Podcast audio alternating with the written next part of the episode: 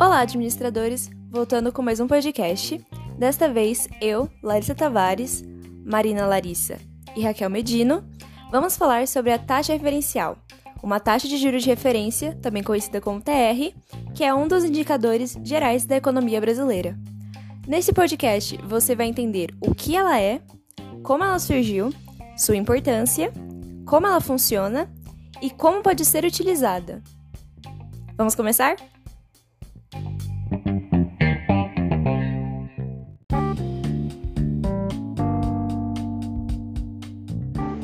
O que é a taxa referencial? Quando o investidor busca alternativas de investimento para aumentar seu patrimônio, ele avalia as taxas de rendimento para saber qual oportunidade atende melhor suas necessidades. A taxa referencial, também chamada de TR, é um desses parâmetros. Ela é uma taxa de referência utilizada para determinar a taxa de retorno de determinados tipos de investimento no Brasil e é utilizada como indica indicador de rentabilidade para determinados tipos de investimento e ativos, como poupança, título do Tesouro, FGTS e alguns financiamentos imobiliários. Por isso, na hora de escolher determinados investimentos, é preciso entender como funciona a TR e se ela é benéfica para ganhar dinheiro. Atualmente, ela perdeu a relevância para o cálculo dos juros, mas se mantém como um importante indexador do Banco Central para alguns, para alguns investimentos muito comuns entre os brasileiros, como a poupança.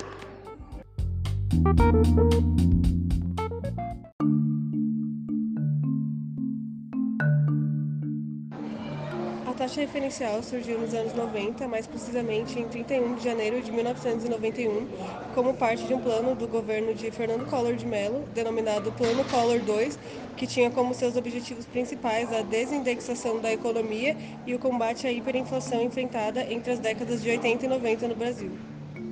Sua principal função nesse cenário era corrigir os preços que antes eram baseados em um indexador passado para um indexador futuro, evitando assim que a taxa de juros do mês corrente refletisse a inflação do mês anterior, pois a taxa era divulgada diariamente e servia de base para os juros vigentes no Brasil.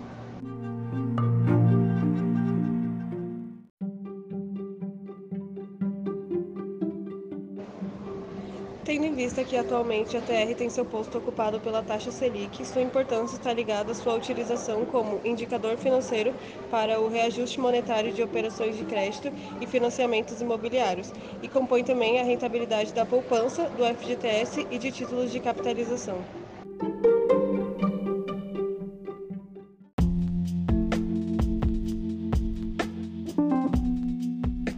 Agora que sabemos que é a taxa referencial, como ela surgiu e a sua importância, devemos saber como ela funciona.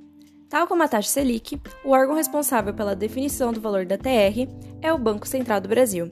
Desde 2018, a instituição financeira implementou um novo método de cálculo. Assim, a taxa referencial passou a ser baseada na taxa de juros das letras do Tesouro Nacional.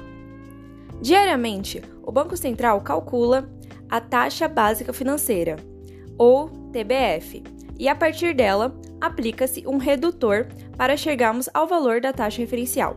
Para isso, uma equação é aplicada, sendo R é igual a mais B vezes TBF, onde o R é o redutor, A é um valor fixo igual a 1,005, o qual foi definido na criação da taxa referencial, B é um valor que depende da taxa básica financeira, a qual esse dado é divulgado diariamente pelo Banco Central, e, por fim, a TBF, sendo a taxa básica financeira, que é divulgada pelo Banco Central.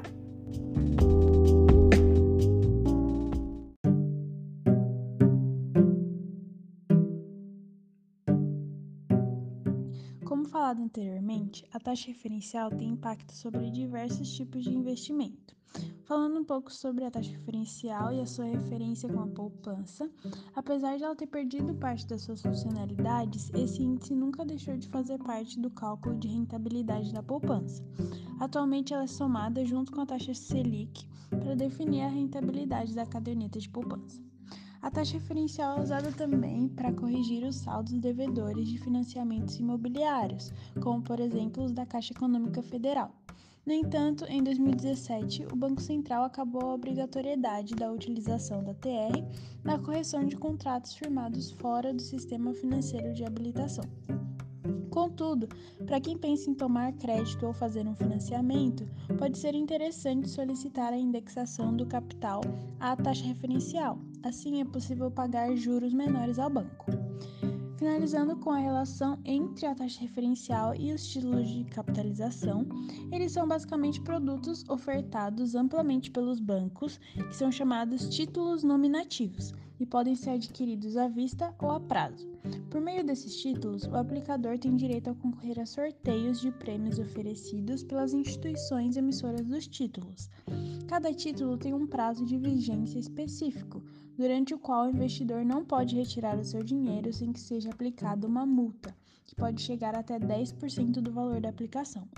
Depois desse prazo, o aplicador pode resgatar o seu dinheiro mais a remuneração. A remuneração dos títulos de capitalização é bem parecida com a remuneração da poupança. Em geral, esse tipo de aplicação também é remunerada à taxa referencial. No entanto, com essa taxa muito baixa, muitas vezes a remuneração dos títulos de capitalização não é o suficiente nem para cobrir a inflação acumulada no período. Nesse sentido, os títulos de capitalização podem não ser uma boa maneira de aplicar o seu dinheiro atualmente.